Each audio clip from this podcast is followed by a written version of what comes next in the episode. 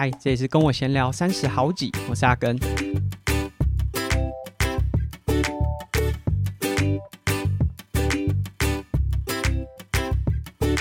那在上周，无论是我自己的节目，还是 Try to Go 三项玩不完的节目当中，分享了非常多关于呃两位世界冠军来到台湾，Eden 和 Blumenfeld 在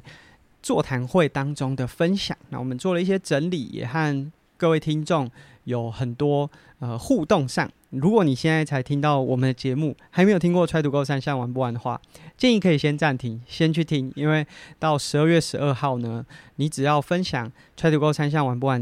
当集，就是分享会当集的这个内容，就有机会抽到两位选手的签名小卡。那只有到今天，就是节目跟我闲聊节目上架的今天，统计就会结束，就会准备抽奖。所以，如果你还没有听过《Try to Go 三项玩不完》的内容，可以先。暂停今天的节目，诶、很少人这样吧？把自己的节目先暂停一下，邀请大家去听另外一个节目。那我想今天节目一开始想和大家分享，就是参与这一次座谈会，就单纯这个座谈会的一些心得。就是邀请我的是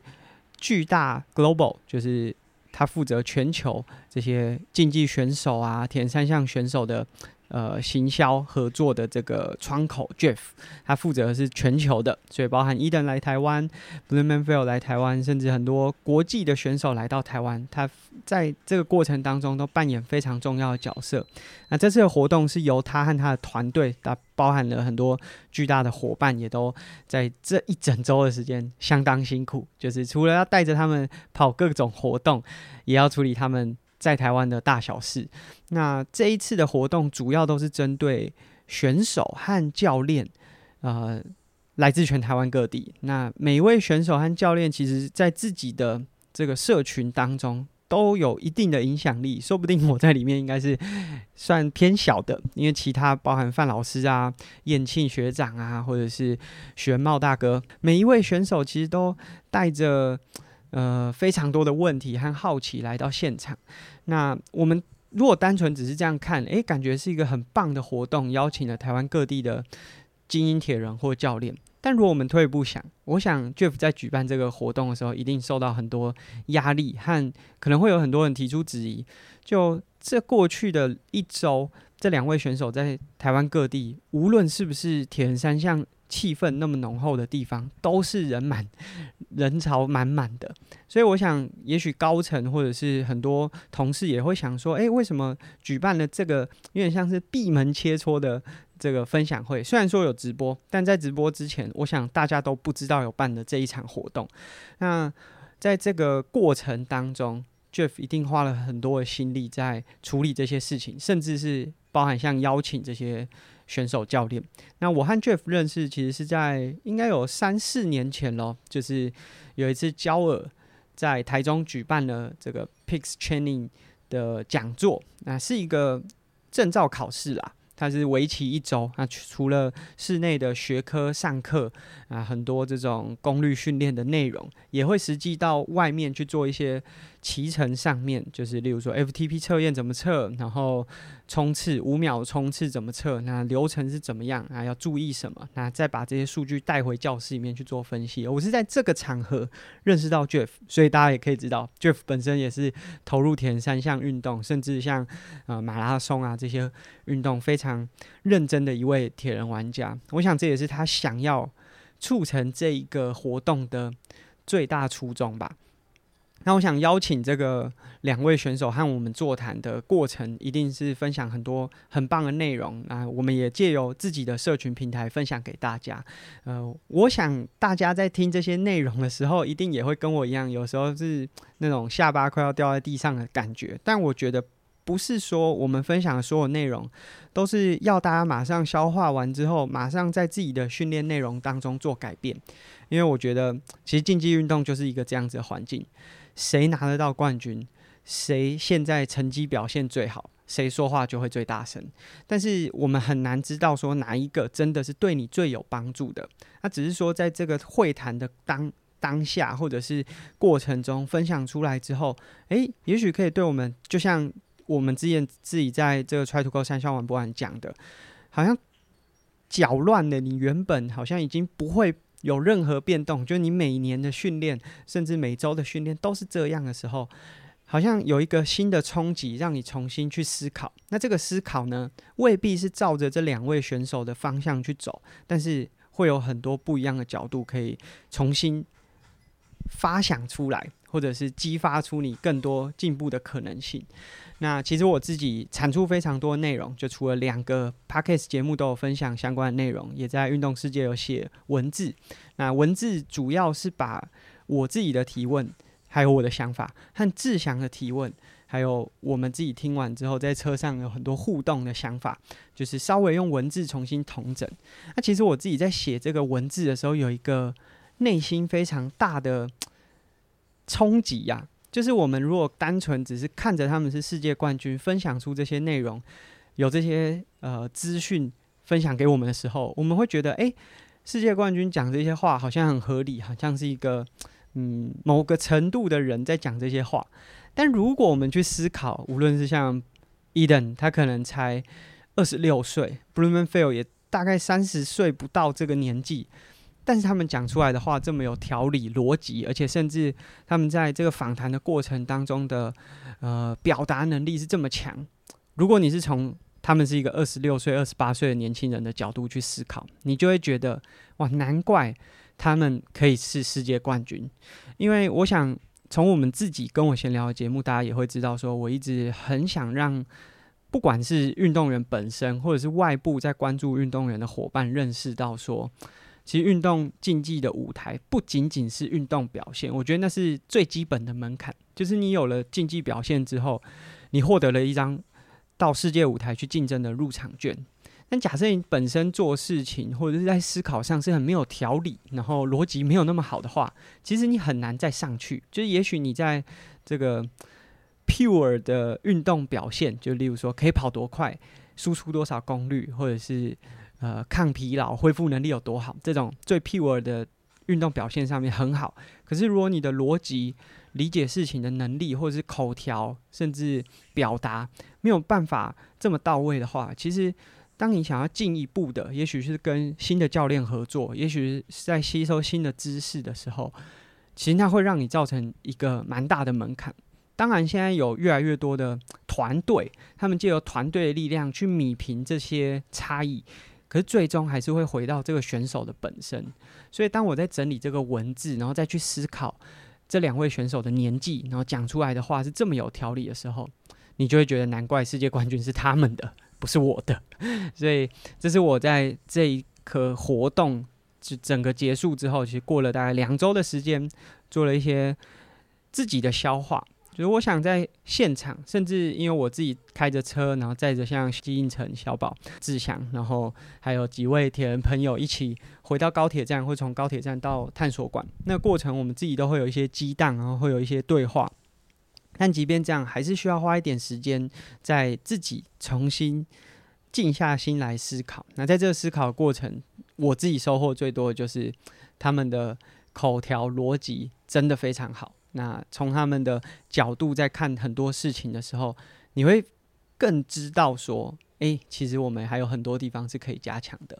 那这个是我在参加这场活动之后的一些想法。那同时，我们在不管是我的 YouTube 上面，或者是呃 Try to Go 三项玩不玩的节目，也有说到自行车文化探索馆比我们想象中的好逛好玩非常非常多。所以我也想说，诶，可以揪一团。和大家一起，因为如果以团队就十八个人以上的话，去自行车文化探索馆是可以申请有这个导览员的。所以我也问了探索馆，就是 IG 上的好友，他就说：“诶、他可以协助我。”那我现在的想法是，十二月二十四号想要组一团到自行车文化探索馆来参观这个活动，还有现场，就是让大家一起。那当天其实也是十二月二十四嘛，就是圣诞节前一天，所以我们也可以来个交换礼物。那不过目前就在我录音的当下，我还不确定大家是不是时间 OK，因为我自己是没有这种就是平安夜吃什么圣诞大餐的这个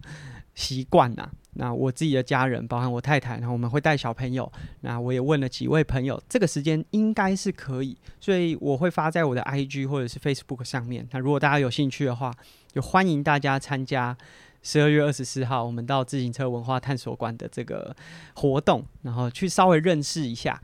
自行车发展的文化。那我们在这个礼拜，呃，应该说上个礼拜开始了第一周的这个竞标活动啊，包含了两套 k p e p i c 比赛的比赛服装。那原本有想说要试售，但其实它衣服上面有很多品牌商的 logo，如果要试售不能放，或者是要取得授权。但说真的，不放味道就差一差一截。那还好，就是我这次参加 K P P 可没有用掉太多套，所以我拿出来两套的。车衣裤啊，一一套是长袖，一套是短袖，在网站上面，我的 Facebook 上面拍卖，然后包含一只 FAC 的伸缩坐管。那这个伸缩坐管的故事呢，是因为之前这个欠货欠很大嘛，就是货供货都来不及，所以有客人跟我订了之后，哇，最后他没有买，啊，但是我已经结账了，所以这个是。对我来说，我当然有点心里会有点 murmur，但不管，反正事情过了，我也把这只伸缩坐管拿出来竞标。那总之，上周我们竞标的是这三项产品。那现在录音的时候还没有结标，但我想大概可以募款到，就是竞标最后的金额会是在一万块左右，可能八千到一万块左右。那我们会把这个金额呢，逐步的累积，大概三到四周。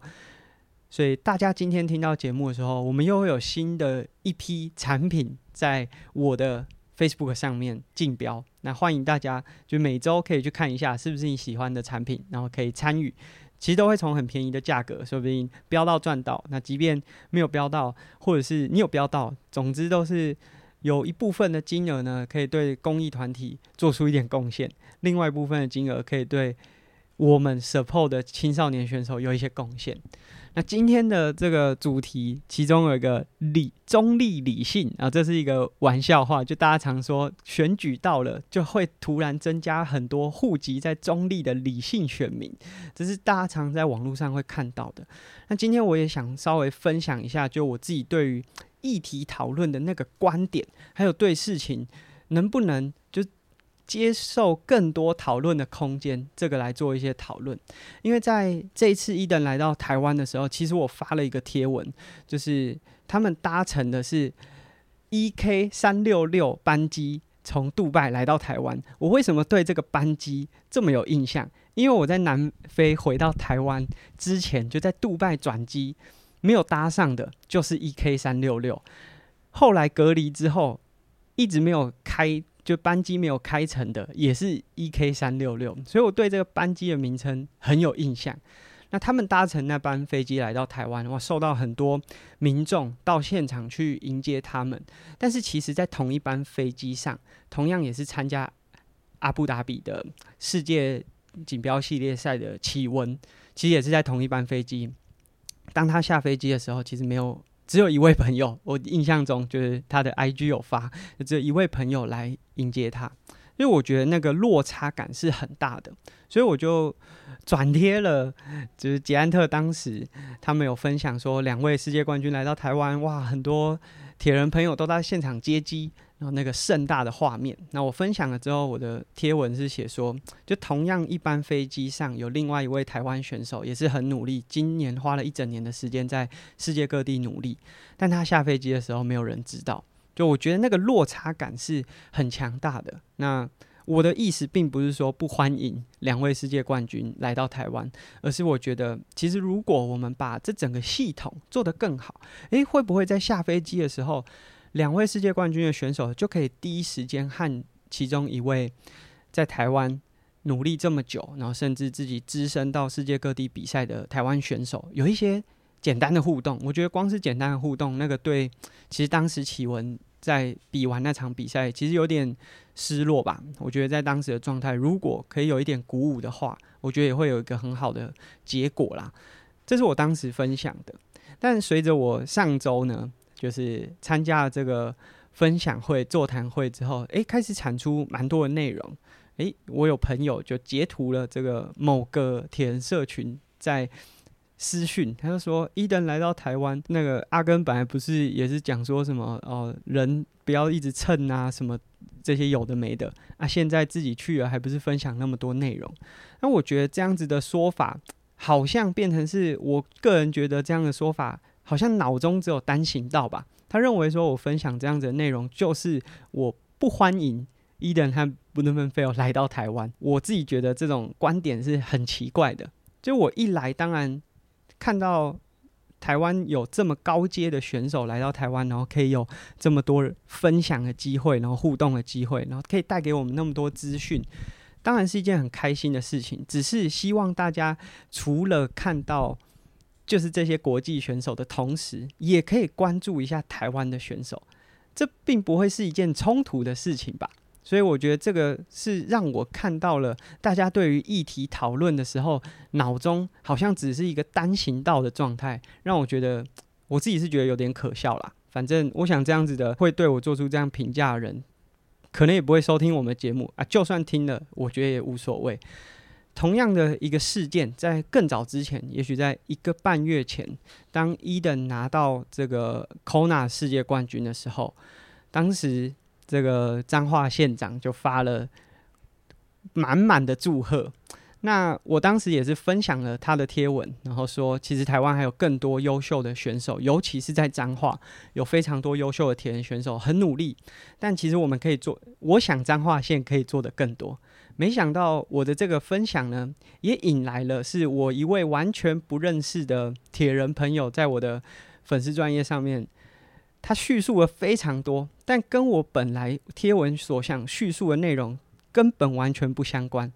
他就在下面，最终他打了一句“退战，垃圾运动员”。那看到这个呢，我有很多朋友都截图，然后跟我说：“哎，这个你可以告吧，这个告稳赢的。”其实我在当下的心情也是觉得，一来有点生气，但是又觉得，可是我完全没有跟他在同一个事件的对话上有任何冲突啊，因为他在讲的任何事情跟我在这个贴文当中的主述是完全没有交叠的。那他用了这个“乐色运动员”来叙述我，当然让我很生气，我甚至也。有考虑提告，因为这些内容我也都截图，然后存在一个档案里面。诽谤的状况是非常明显的，这要告一定是告得赢，但是最后我没有。我想这个事件会让我感受到说，就台湾在很多事件上，我们常常听到，就像我们标题所讲的，每当有人开始讲说他是中立理性的时候，其实就代表他其实早就已经站在你的对立面，然后他已经有一个主观认知，想要批评你。就像我们在叙述伊登的这个事件，无论是他拿到 Kona 世界冠军的时候，我只是希望在彰化县这个他们他们有很多有很优秀的铁人选手，他其实可以让这些铁人选手跟伊登有更多的互动，包含伊登其实在来到台湾的最后一天也到了彰化，假设有彰化的铁人选手可以在现场跟他有一些互动的话，不是很好吗？那我觉得。大家常常本身就带着一个先入为主的观念，或是他主观的立场，而他当看到有一位可能稍微具有影响力，就例如说我在网络上发了一篇文章，想法跟他所想象中我应该要讲的话，就是他根本不在意你的立场是什么，他只在意你讲出来的话跟他想讲的立场到底一不一样的时候。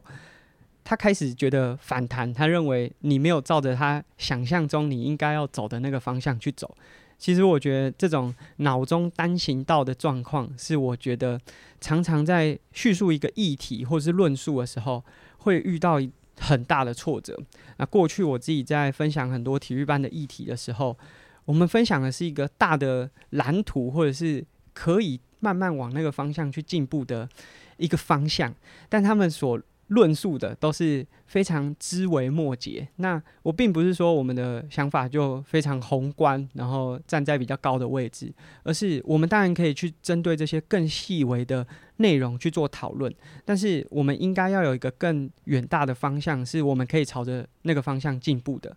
就像这一次伊登和 Blumenfeld 来到台湾，他们分享了很多内容都不适合我们这些。业余铁人，或者是成绩还不到他那样子的铁人，但当他叙述完这些内容之后，我们也不会去批评他。当然，他是世界冠军，我们没什么好去批评。但我们可以借由他们分享出来的内容，找到一个也许我未来进步的时候可以追逐的方向。我觉得这是当我们出现一个议题讨论的时候，它其实是很多面向的，可以更往外延伸，然后有更多的讨论。但如果你本身脑中已经有一个主观立场，希望对方讲出你认定的那个价值的话，那其实你的脑中已经只剩下一条单行道，这会大大限缩了你对于议题或者是这个议题未来可以带给你更多学习的机会。那当然，就是我现在讲的蛮激动的，因为当我想到有人在我的 Facebook 上面留了“乐色运动员”的时候，其实情绪还是会有一点波动。但最终我想说的就是，其实我们根本没有在同样一个议题上面有所互动。他只是认为我没有讲出他心里想想听到的话。那对于这样子的对象，好像也不是我能沟通的。嗯，这是我们今天的分享。就是我们常常看到在选举期选举期间，会有很多人在政治人物的留言下面讲说：“哦，我中立理性。”当他讲出这句话的时候，早就已经证明他本身就有先入为主的这个主观立场。那希望呢，今天的议题，我们借由前面是两位世界冠军来到台湾跟大家的分享，到后面延伸出有些人对我的想法好像蛮单行道的。那我们没办法改变他，但希望今天的分享能够带给大家一些不一样的想法，不要让自己的脑袋变成是单行道。那如果喜欢我们的节目，可以订阅或者是在 Apple Podcast 上面给我们评价。那我们今天节目就到这边，下集见，拜拜。